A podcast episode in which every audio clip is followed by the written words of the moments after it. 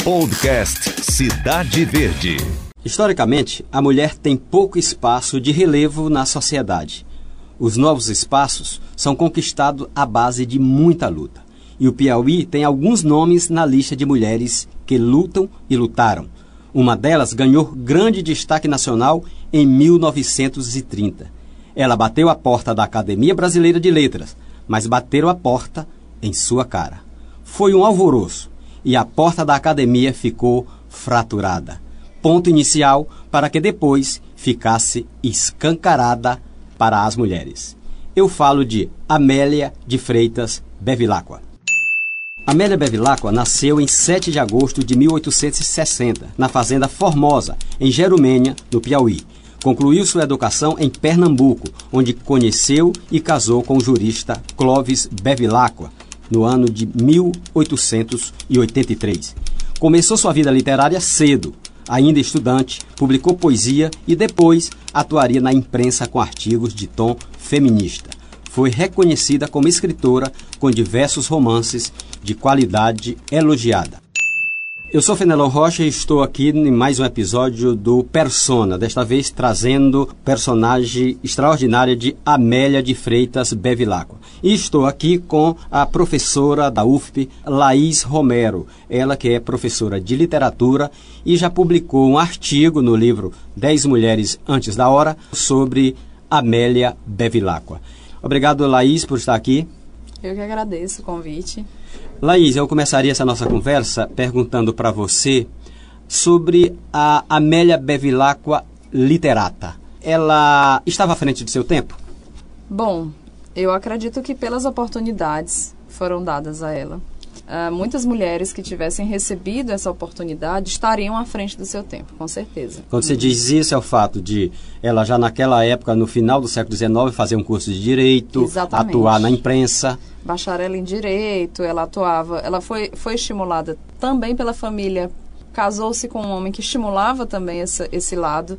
Uh, recebia fortes críticas, claro, né, por conta da, da questão do papel que se esperava de uma esposa ou de uma mãe. Recatada afins, do né? lar. Exatamente.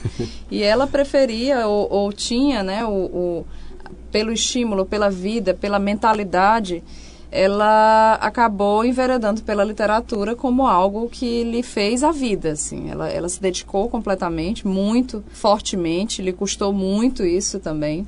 E ela escreveu profusamente entre 1902 e 1935. Então, muita coisa publicada, revistas, e... é, romances ela começa muito cedo a atuar na imprensa ainda em Pernambuco, antes de ir para o Sul. Né? Essa temática que ela utilizava já era uma temática que não se falava de receita, de ser uma boa esposa, mas eram temáticas femininas já. Bastante, todas. É, era assim, a temática feminina é o que se espera, né, do feminino, até porque nós, nós eu, temos eu, ainda... Até me corrija, é, feminista, né? Exato. É, no caso, ela, ela tentava fazer algo que lhe parecia uh, normal. É, eu, eu vou ser uma pessoa das letras e vou acabar falando de temas que não são caros ao que se espera da mulher. Então, sim, é, seria sim uma temática feminista, porque a partir do momento que eu quebro ali aquela, aquele paradigma da, da mulher. Não estou no quadradinho, né? Exatamente, ela acaba sendo, se tornando né, uma, uma figura que, que é criticada, uma figura que, como a gente falou aqui no começo, está à frente do tempo dela, né? É, ela tem essa participação na imprensa e tem também romances, livros de poesia. O que é que norteia, o que é que tem de marcante dentro da literatura de Amélia Bevilacqua? Eu destacaria a Sucena, né, a obra dela, Açucena, é, que é uma obra que, infelizmente, nós não vamos encontrar com facilidade o que é um ponto também que nós precisamos tocar neste momento da literatura piauiense, que é o trabalho do, da publicação, buscar essa publicação, buscar esse, esse, é, é, essa republicação desse trabalho. Não, falta esse não, resgate. Falta, falta demais, demais que se coloque novamente no mercado.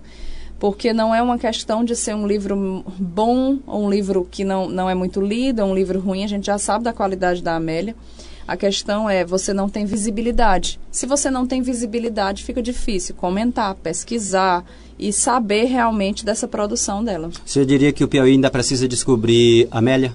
Com certeza, com certeza. Nós citamos muitas autoras piauienses, a maioria da atualidade, mas quando se fala do, do aspecto histórico das, das escritoras do Piauí, fica um pouco mais difícil, né? De uma maneira muito simples, você perguntar a pessoas do seu círculo social, que não sejam professores de literatura ou pesquisadores. Cite cinco autoras piauienses. Fica muito difícil deles dizerem. Que você conheça, que você já tenha lido, que você tenha visto a publicação numa, numa livraria. Cinco autoras, ah, não sei, do início do século XX não, não dá, é muito complicado. Não vem à mente, né? Não vem. É, é, é, curioso isso, porque todo estudo, eu fiquei acompanhando alguns, buscando mais dados sobre a Amélia, e todo estudo que fala das precursoras do, da literatura feminina no Brasil, ela está lá. Sempre. O nome dela é muito forte. No entanto, a obra não está republicada. E aí tem que procurar uh, quem detém os direitos, como, como estão esses direitos uh, circulando e, quem, e o interesse também, né?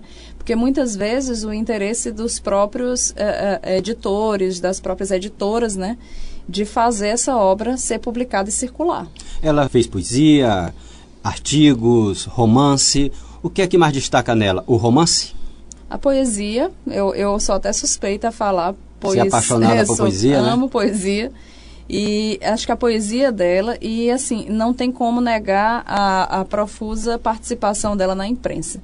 Ela, ela teve um, escreveu bem e escreveu de maneira muito relevante uh, periódicos que acabaram até influenciando, no caso o Lírio, né, em Recife, acabou influenciando aqui no Piauí, em Teresina, a publicação do Borboleta, né, que ficou ali Uma marcado. Imprensa feminista. Imprensa aqui. feminista, feminina, publicações que, que tinham essa relevância e essa participação feminina. Essa participação dela na imprensa fazia dela uma vanguardista nos moldes que é mais ou menos da época dela, das sufragistas, só que num outro campo?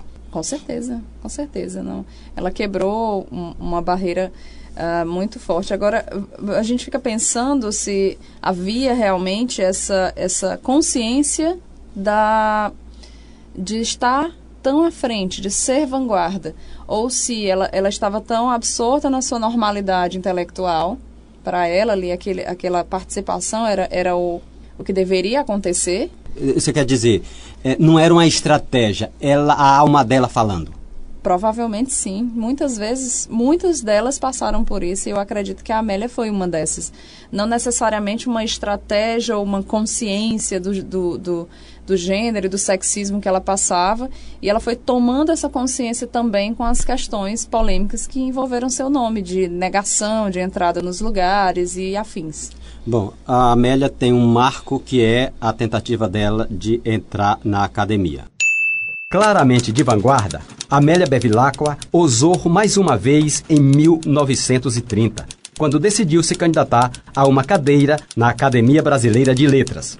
Sua candidatura sequer foi aceita. O argumento para a rejeição era que a academia era para brasileiros, vendo na expressão uma menção exclusiva aos homens nascidos no Brasil. Laís, quando a gente vê esse tipo de justificativa da academia para rejeitar a Amélia. Como é que foi a reação a essa decisão da academia? Olha, na época, o principal advogado foi o próprio marido, né? Que, que não era qualquer um? Não, não, era um, um, um importante jurista, né?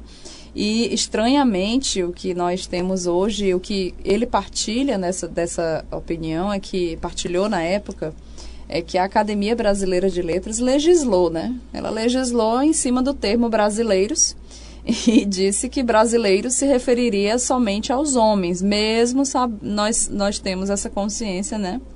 Que a língua brasileira, ela tem, a língua portuguesa brasileira abrange, né? O termo vai abranger também é, as mulheres. É curioso a gente ter uma manifestação como essa, quando a gente tinha todo o movimento pela inclusão da mulher e o próprio Nordeste, dois anos antes, já tinha conseguido eleger uma mulher prefeita. Foi. Exatamente. No Rio Grande do Norte. É, você diria que esse embate ele foi um momento importante para a discussão do tema de inclusão da mulher, já que ele se tornou um debate na mídia?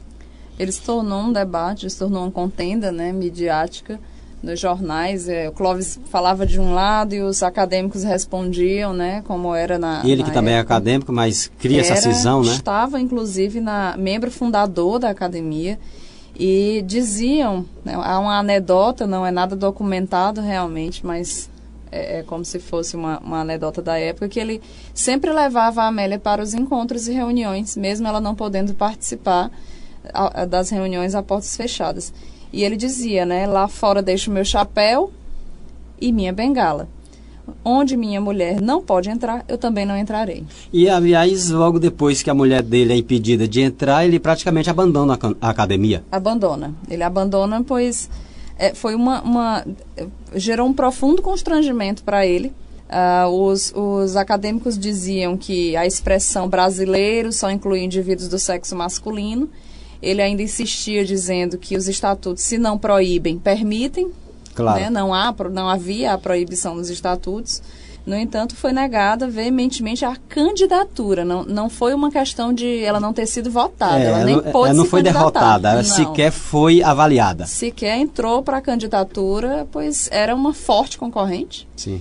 Então, ele, como havia a possibilidade dela entrar realmente, eles não deixaram nem ela, que ela se candidatasse tem estudos acadêmicos, inclusive sobre esse pós-candidatura ou tentativa de candidatura de Amélia.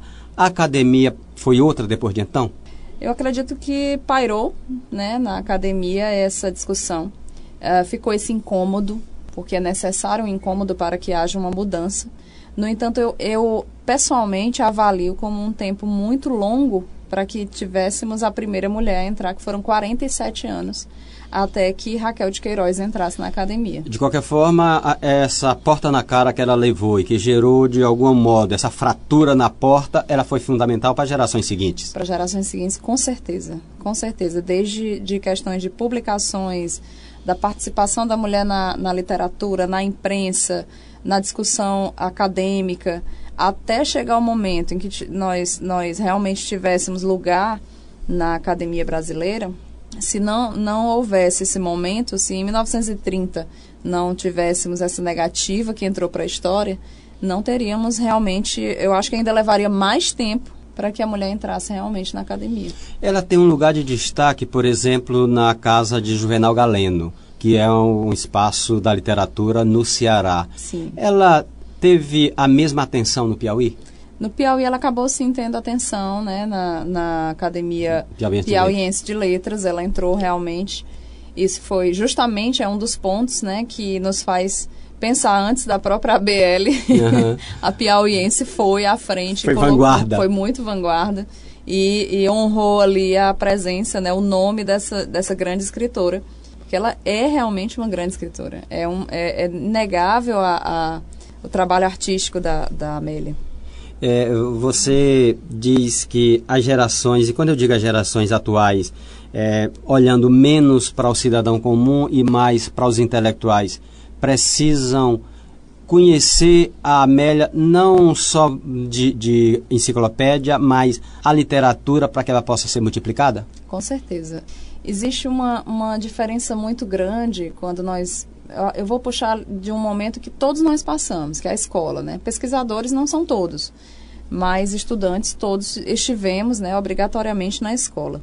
E muitas vezes nós passamos assim pela literatura como uma, um, um, cumprindo, né, um manual e poucas vezes realmente vivenciamos a literatura. Então é totalmente diferente você vivenciar do que você teorizar, né? Até porque a teoria vem depois da literatura.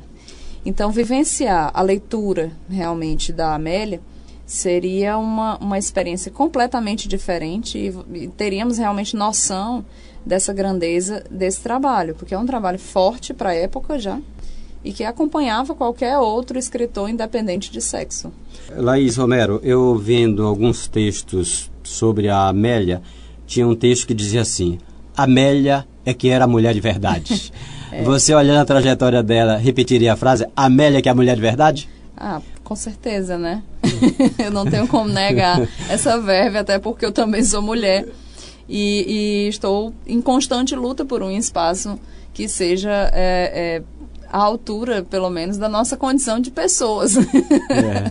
então, eu acredito sim, a Amélia representa a, a mulher de verdade e honra muitas vezes na nossa na, na, minha concepção de piauiense, de nordestina, de, de escritora, né, professora, ela, ela sustenta e representa muita coisa para quem conhece e quem desconhece, eu acredito que precisa conhecer.